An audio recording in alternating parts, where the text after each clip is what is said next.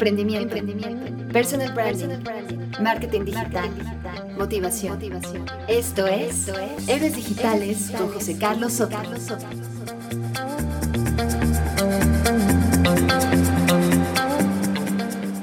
Hola, ¿cómo estás? Soy José Carlos Soto y quiero darte la bienvenida a este octavo episodio de Héroes Digitales, un podcast en el que exploramos el camino al éxito a través de canales digitales.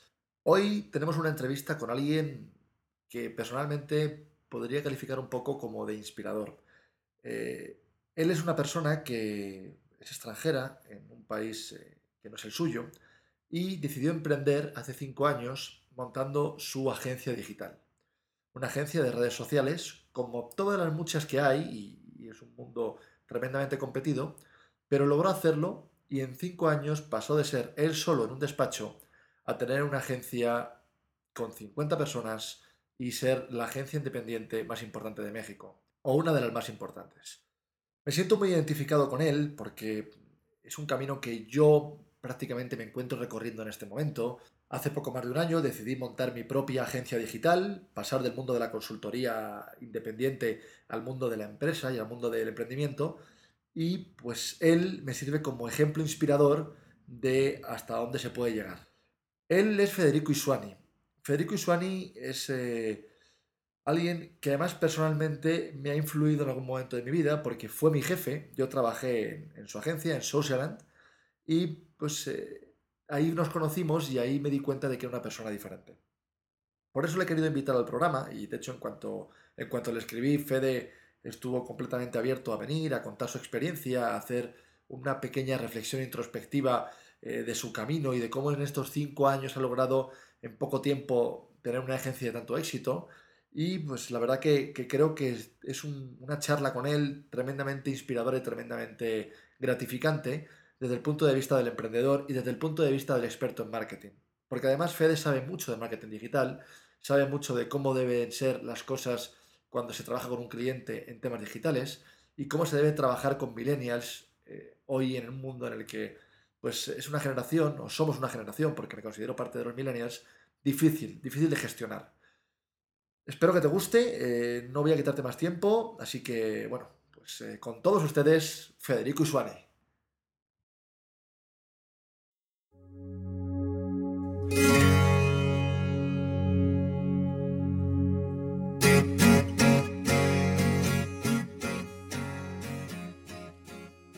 Hoy tenemos con nosotros a Federico Isuani, que es, entre otras muchas cosas, cofundador del grupo Becker Socialand.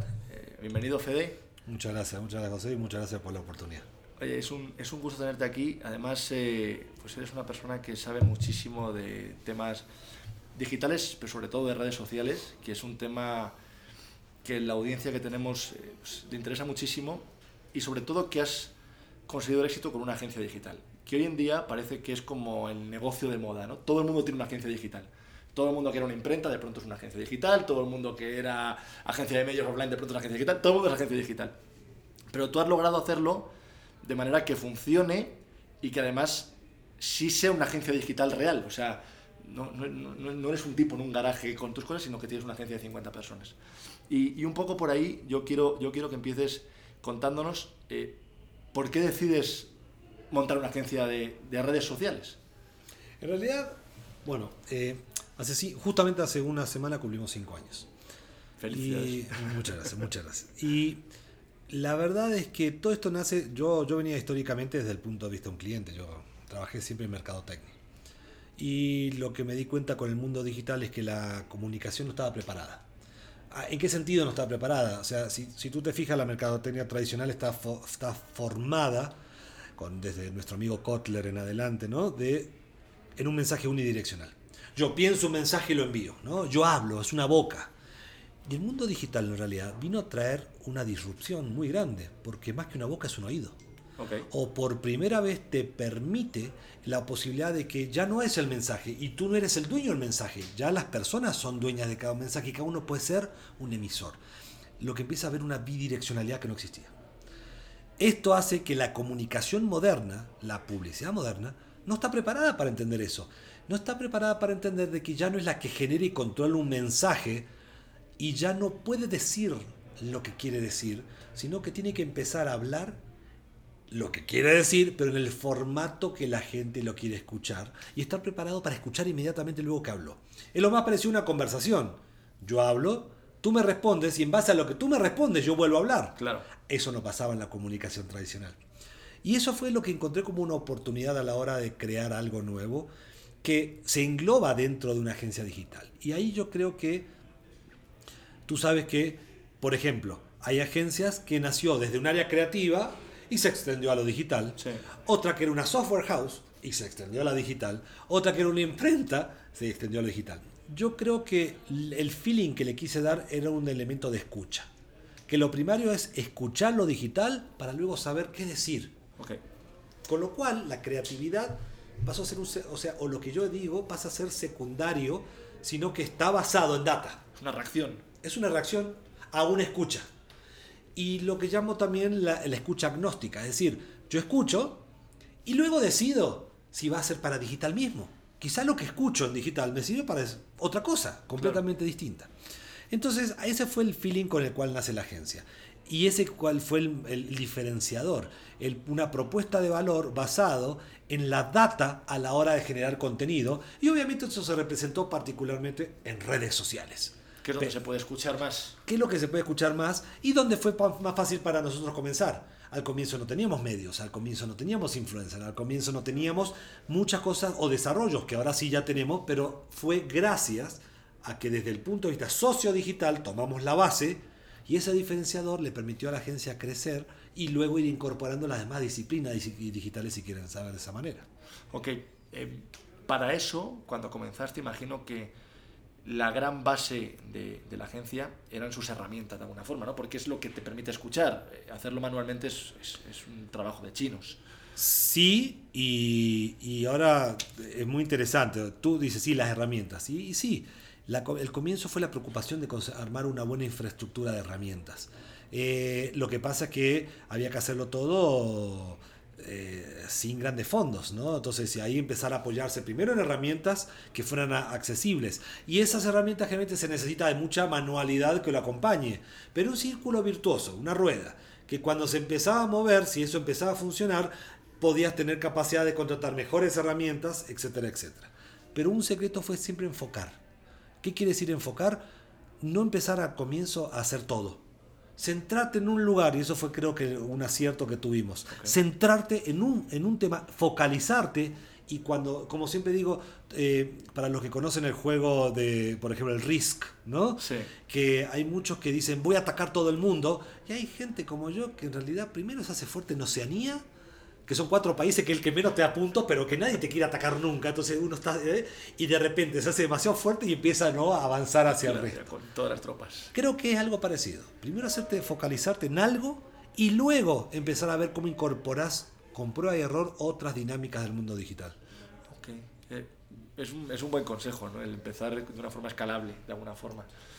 Eh, es, ¿Es rentable tener una agencia digital? O sea, hoy en día hay una competencia medio prostituida de alguna forma porque pues, todo el mundo ofrece pues, redes sociales, todo el mundo tiene un sobrino que sabe manejar Facebook y que lo puede hacer en la empresa y competimos un poco contra esa parte de, del amateurismo y de, y de la competencia un poquito incluso desleal.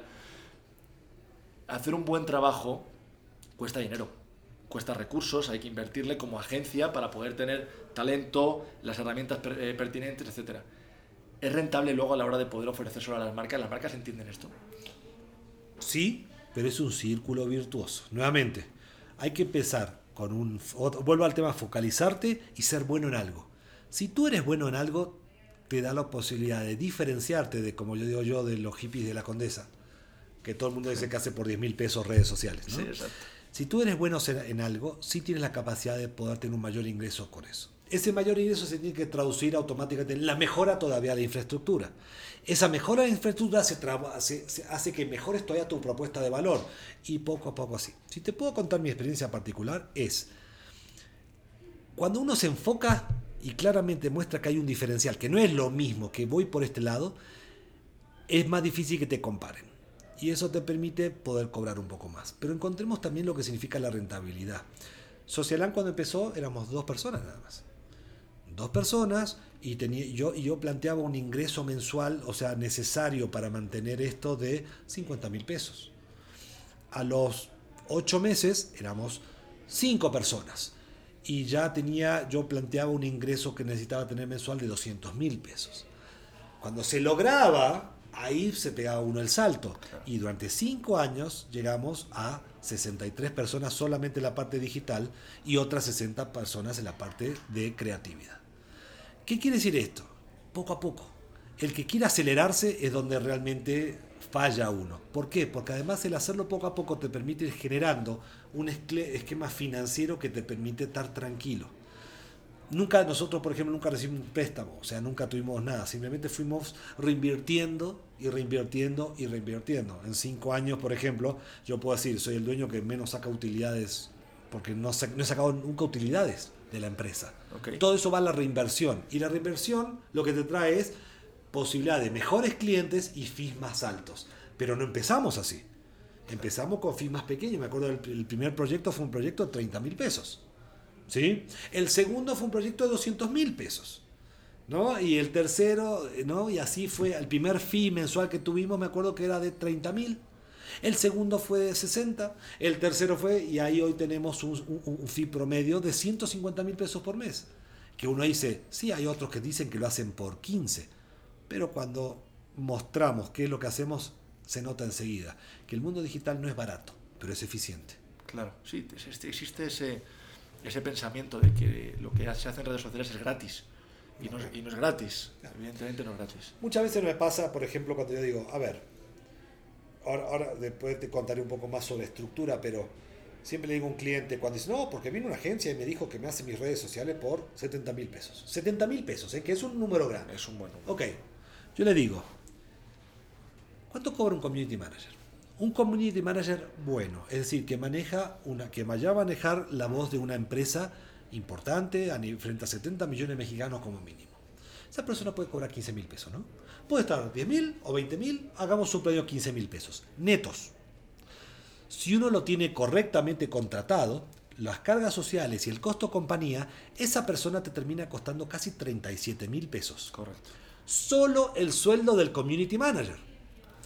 Agrega luz, oficina, herramientas, las otras posiciones que están incorporadas en este proyecto, todo lo demás eso no vale menos de 100 mil pesos. No te va a dar el número. Si tú cobras 80, ¿qué estás haciendo? Y siempre le digo eso a los clientes. ¿Qué nivel de personas te están poniendo en tu equipo? ¿Cómo le están pagando a esas personas? ¿Por qué es tan importante? Porque cada día más en el mundo millennial, si tú no estás correctamente pagado, mañana estás saltando de trabajo en trabajo. Y le voy a estar cambiando todos los días. Y eso automáticamente sí lo entiende un cliente grande. Un cliente grande no está buscando solamente ahorro, está, buscando tranquilidad y eficiencia. Si tú le muestras al cliente eso y le abre los costos, como hacemos nosotros, abrimos los costos, decimos, tienes un community manager 100%, una persona que lo ayuda con contenido, una persona que la, en, un porcentaje de su tiempo que lo ayuda con inteligencia, otro diseñador que le va a estar dando diseño. Si tú sumas todos esos sueldos, le estás diciendo al cliente, uno más uno más uno es tres, aunque no le guste, es tres. Y sí, y tenés un margen abiertamente decís, y mi margen es 20%, es 30%, lo cual lo entiende cualquier cliente. Hay que ganar dinero. Y lo entiende. Entonces ahí te dice, ok, lo entiende. ¿Sí? Y es más, el próximo que se le presente diciendo que cobra 70, no lo va a contratar, porque ya aprendió que acá hay algo raro. Claro, sí, lo que está buscando un cliente grande es eso. Pero ahora partimos también a la inversa. ¿El cliente pequeño puede tener acceso a un trabajo de calidad sin poder pagar esos precios? Sí, pero estando dispuesto a entender que tiene que compartir equipos, que es lo que no quiere el grande. Es decir, un cliente pequeño sabe que posiblemente con el hecho, por el hecho de tener que pagar poco, posiblemente sí, su community puede llegar a estar compartido con otro proyecto, lo cual es válido. Pero lo importante es abrir el juego, siempre.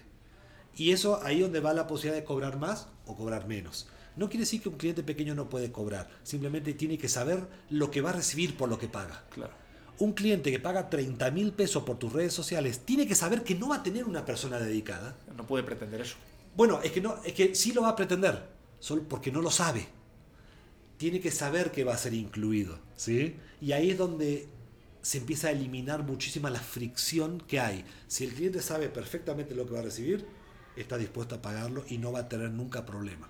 Distinto está con clientes que piensan que van a tener un equipo de nueve personas por 20 mil pesos. Claro. ¿No? Que es lo que muchas veces cometemos errores cuando somos pequeños, de por mostrar grandeza, no nos damos cuenta de que eso dura el primer mes y los clientes se ganan por precio y se pierden por servicio. Claro. Sí, estás ganando por la cantidad, pero luego no le puedes prestar el servicio que le has prometido porque no se lo Y pretenden que tú le contestes a, a uno de sus... Eh, te dice, ¿por qué no contestaste este tweet? Y fue un sábado a las 4 de la tarde. Porque no tengo una persona el sábado a las 4 de la tarde para ti. Claro. ¿no? Así de fácil. Y te va a decir, ah, eso no lo aclaraste. Aunque parezca obvio, eso no lo aclaraste. Claro. ¿no? Oye, comentabas que, y es un buen apunte, que los millennials van dando como saltos de trabajo en trabajo y, y luego, pues, eh, el otro día, no, sé a quién le leí, que, que el millennial cuando, cuando ya han pasado seis meses y no es CEO piensa que está estancado. ¿no? Tu agencia está basada principalmente en millennials. Sí. Y sois Great Place to Work, acabáis de, de ganar el premio. ¿Cómo se consigue gestionar tanto millennial, hacer un Great Place to Work, que todo sea rentable, que todo funcione? ¿Cuál es el secreto? Primero saber que no lo vas a retener. El primer secreto es saber que o no lo vas a aceptar eso. Aceptarlo. Que el, tu trabajo no es su último trabajo. Que el trabajo que va a conseguir después de tu trabajo tampoco va a ser su último trabajo. El siguiente tampoco y el siguiente tampoco. Ese es el primero. Segundo, entender que el millennial, por, y esto es una, una analogía muy interesante que una vez me dijeron, es el millennial ve que hay un castillo donde quiere estar arriba de la montaña. Pero se olvida que hay una montaña. ¿Sí? Él dice, ahí, pero se olvida que hay una montaña. Con lo cual lo que hay que ayudarlo es a llevarlo por la montaña.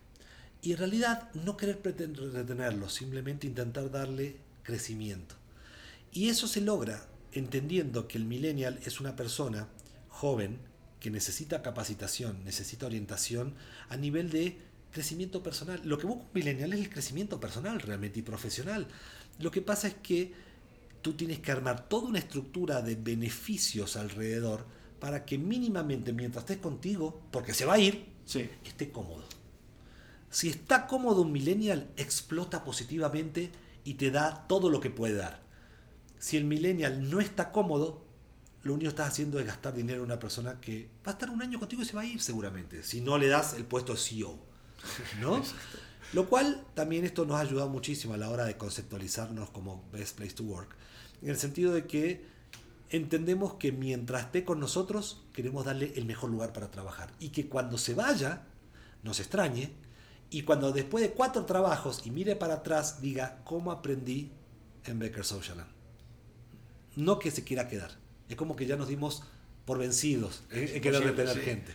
Que ahí está el error de muchas personas. Pero sin embargo, lo que uno logra cuando uno muestra esa proactividad es algo que es muy difícil en un millennial que se llama la lealtad que no va a durar mucho tiempo, en el sentido que él se va a terminar yendo, pero mientras esté contigo va a ser muy leal y realmente se va a poner la camiseta. Ok. En estos cinco años, Fede, ¿cuál ha sido el, el principal reto, lo más difícil? Lo más difícil es generar un mundo corporativo dentro de una industria que no está acostumbrado a tenerlo. La agencia tradicional es una agencia en la cual eh, se manejaba más con el concepto de que la creatividad era el rey.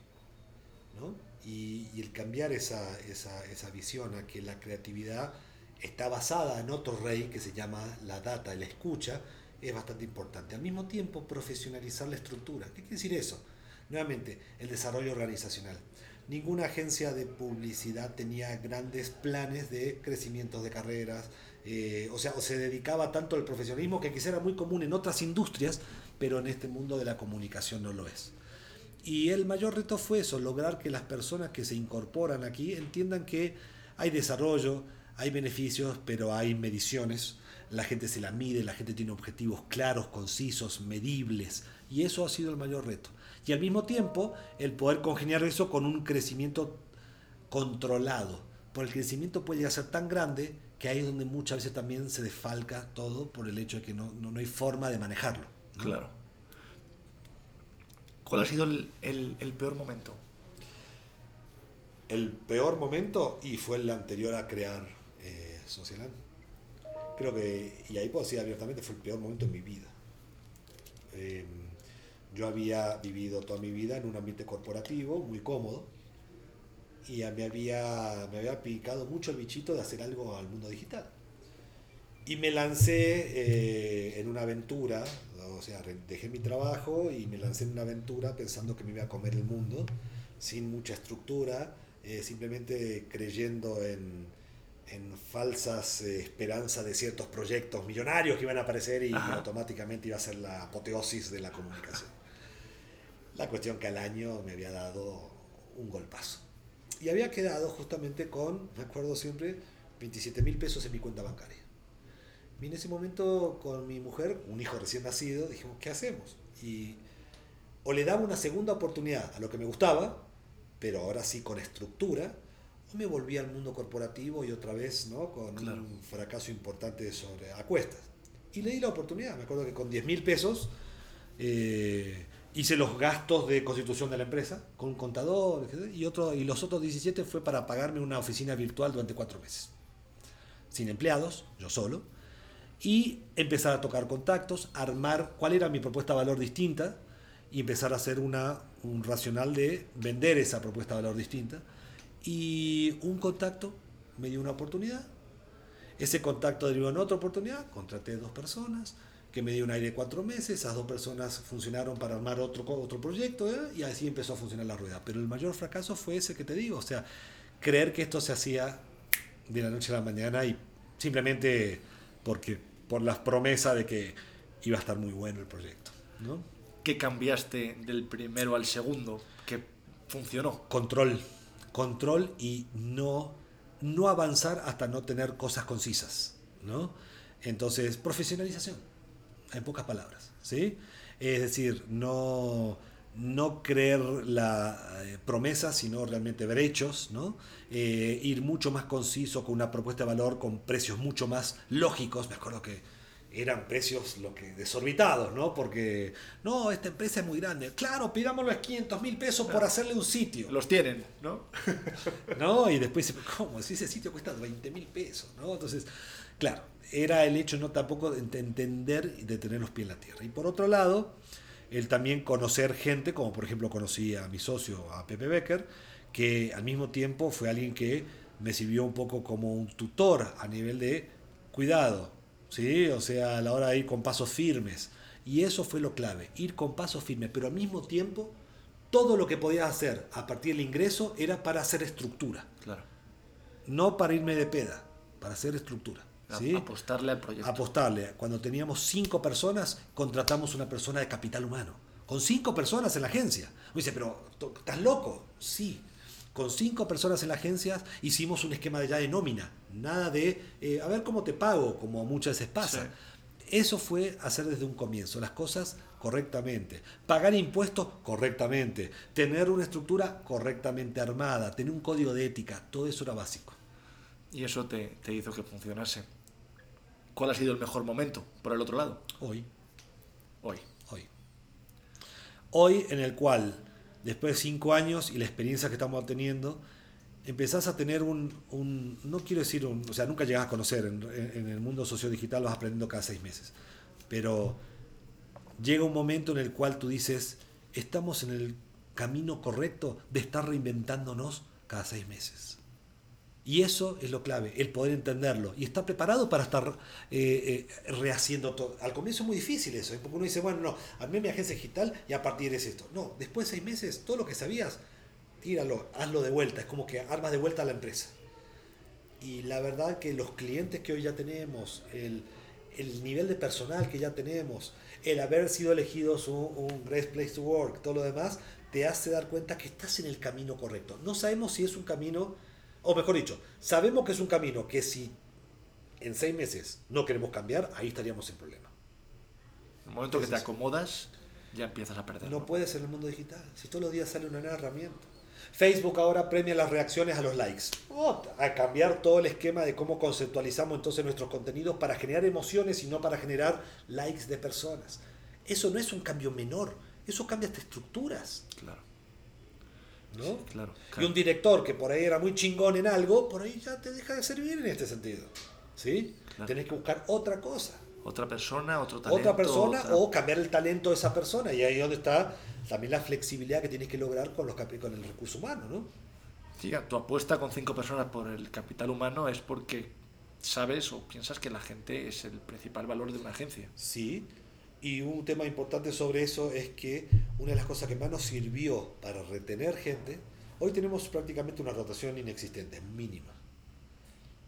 Y creo que una de las cosas fue es hacer un programa de beneficios que no solamente toca al empleado, sino a su familia. Ok. ¿Por qué? Porque un millennial que tiene un beneficio para él, hoy te renuncia y mañana empieza a trabajar en la carnicería del costado. La verdad es esa.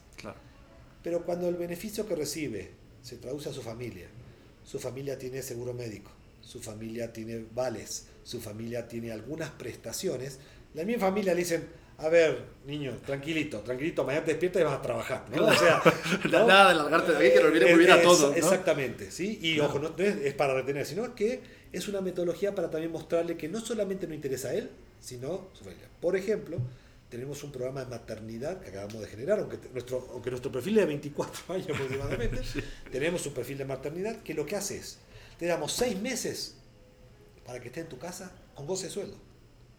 Seis meses posteriores trabajando solamente medio día en la oficina, con goce de sueldo. Y a partir del año, hasta los cuatro años, nosotros pagamos el kinder del hijo cerca de la oficina para que la madre lo tenga cerca. Esa y al padre tiene un mes con goce de sueldo. ¿Qué pasa con esa madre? Esa persona no se te va en cuatro años. Claro, claro.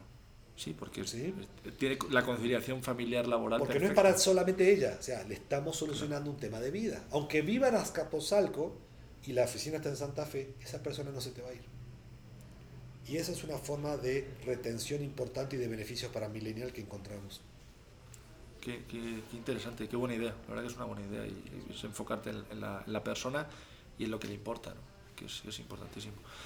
Si solo tuvieras, vamos a poner un hipotético caso, de que solo tienes dos horas al día para dedicarle a la agencia, ¿en qué los enfocarías?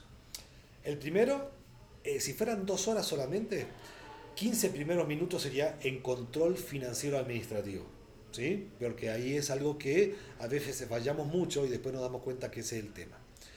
El, los segundos 15 sería estatus de los clientes para ver si puedo dedicarle la mitad de ese tiempo en llamar a algún cliente por día.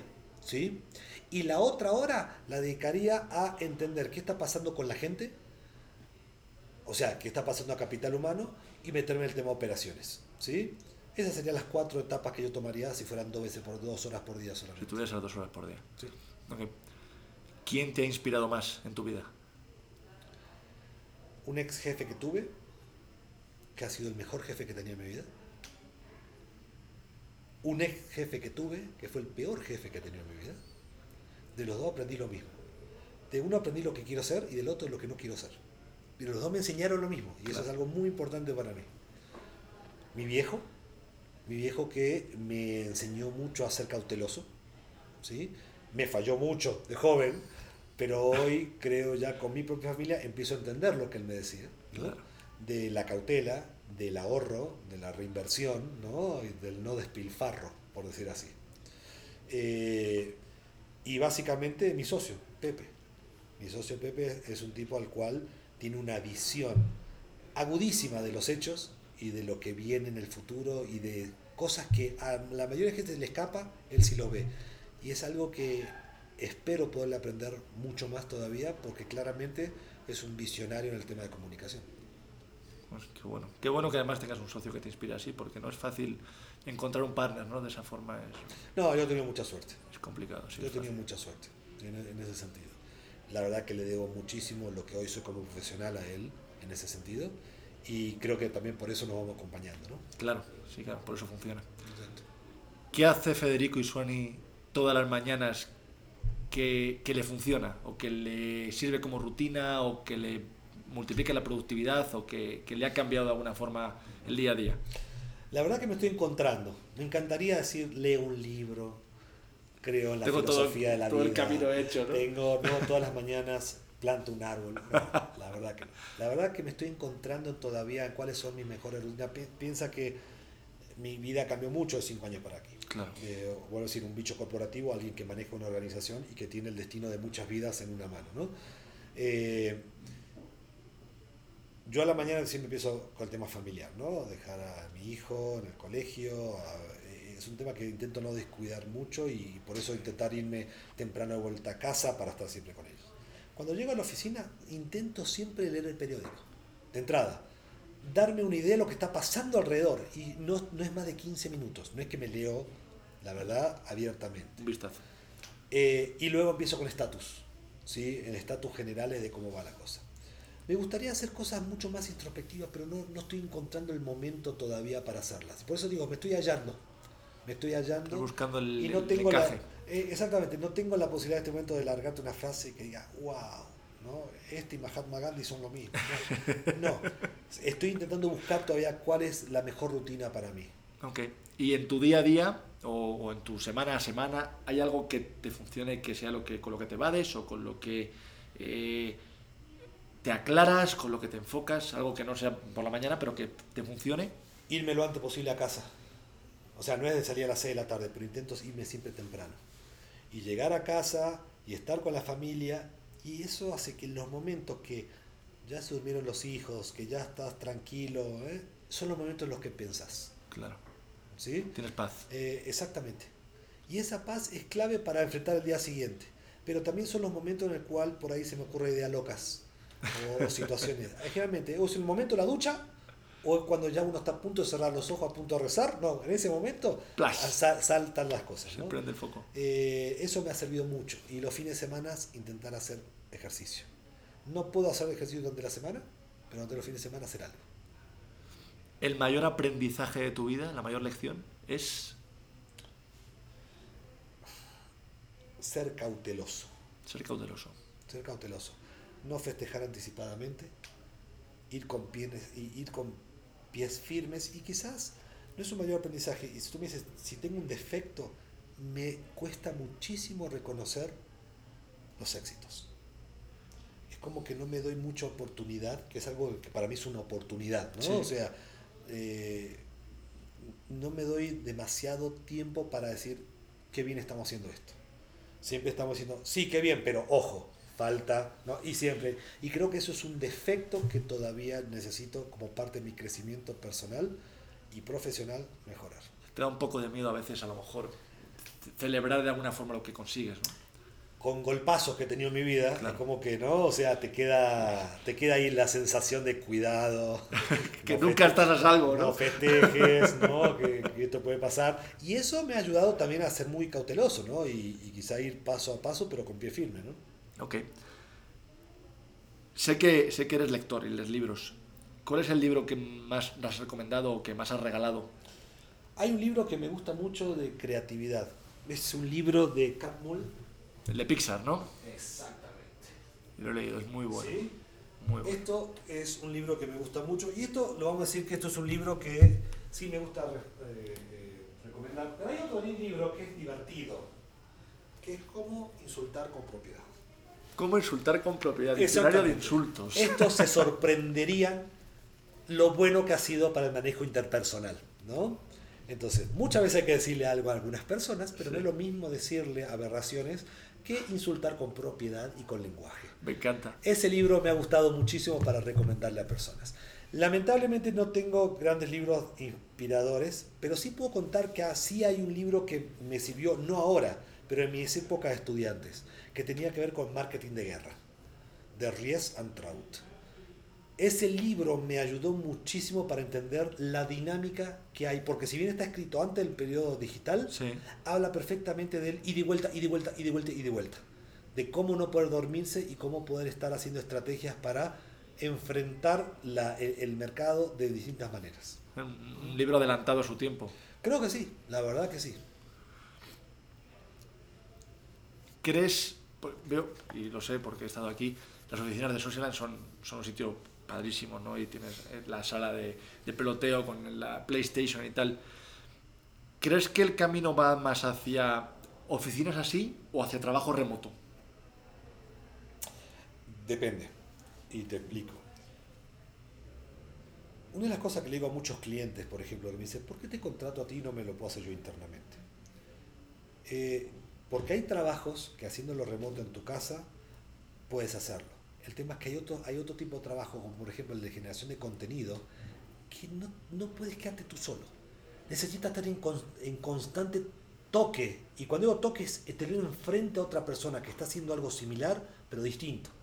Eso te alimenta muchísimo. Yo creo que lo que viene es una mezcla. Por ejemplo, en Socialán nosotros trabajamos lunes, martes, jueves y viernes. Los miércoles se llama miércoles de pijamas. Miércoles de pijamas significa estás en tu casa. Ahí es donde adelantas, remoto, tranquilo, en pijamas, no tienes juntitis, todo lo demás. Pero hay cuatro días que estás en contacto con otras personas. Creemos que sí necesitas muchísimo para nutrirte de que él acaba de hacer esto y le fue bien, él acaba de hacer lo otro y le fue mal. Y si no lo tienes cara a cara, muchas veces es un problema. Es más fácil trabajar remoto cuando tienes trabajos mucho más específicos, que dependen de ti solamente.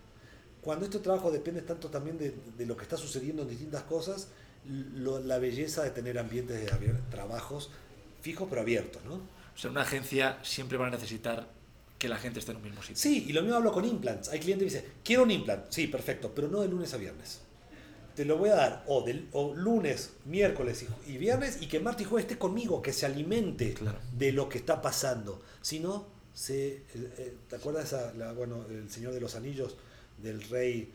Eh, ah, que, está, que está así totalmente exactamente que está por, por Snake viste lo, lo, tienen ahí bueno así veo un community manager que no que no esté en contacto con otros se duerme. Se duerme. Se, se, termina, se aísla, se, pierde su, su chispa.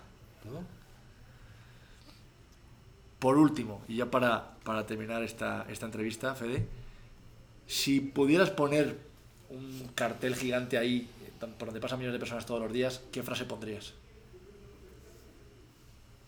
Y esta es difícil. Sí. ¿Qué frase pondría?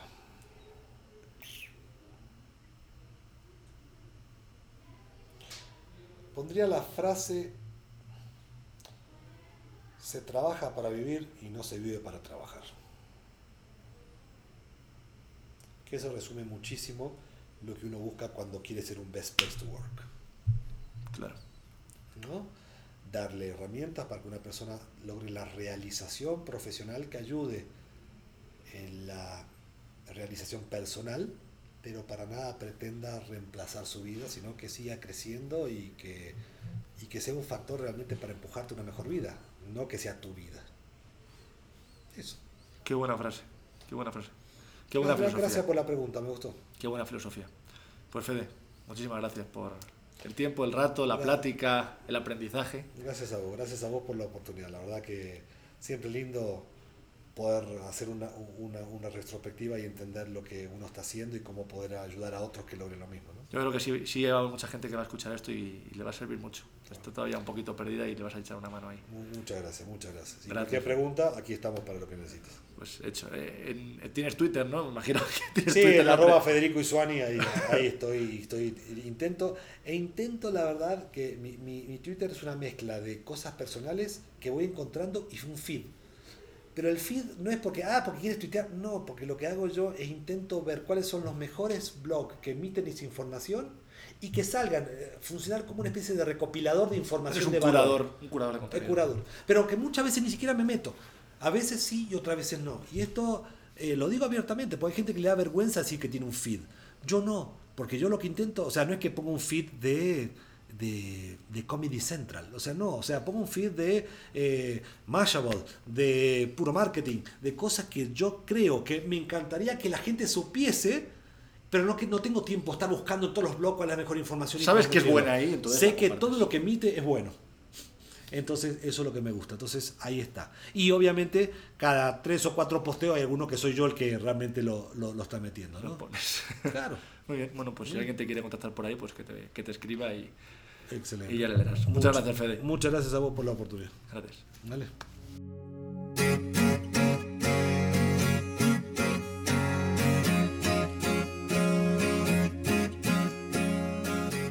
No sé si tienes una agencia digital o si has pensado alguna vez en montar una, pero tengas el negocio que tengas, si eres emprendedor, esta entrevista ha tenido que inspirarte, ha tenido que aportarte algo.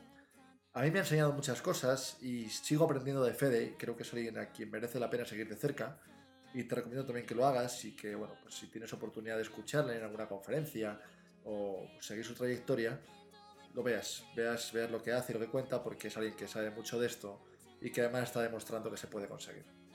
Cambiando de tema, la semana pasada tuvimos a Frick Martínez con nosotros, hablando también de emprendimiento y de cómo hay que fracasar para hacerse más fuerte a la hora de montar una empresa.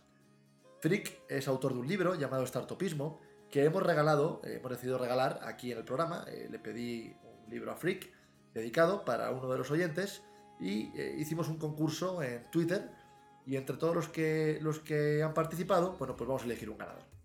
El ganador en este caso es el número 8, que es Mario Maldonado.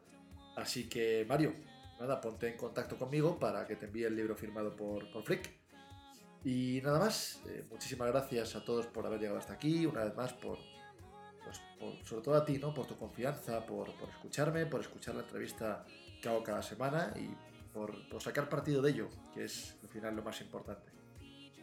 Eh, espero verte aquí la próxima semana. Te mando un abrazo muy fuerte. Y recuerda, no dejes nunca de perseguir tus sueños. Adiós.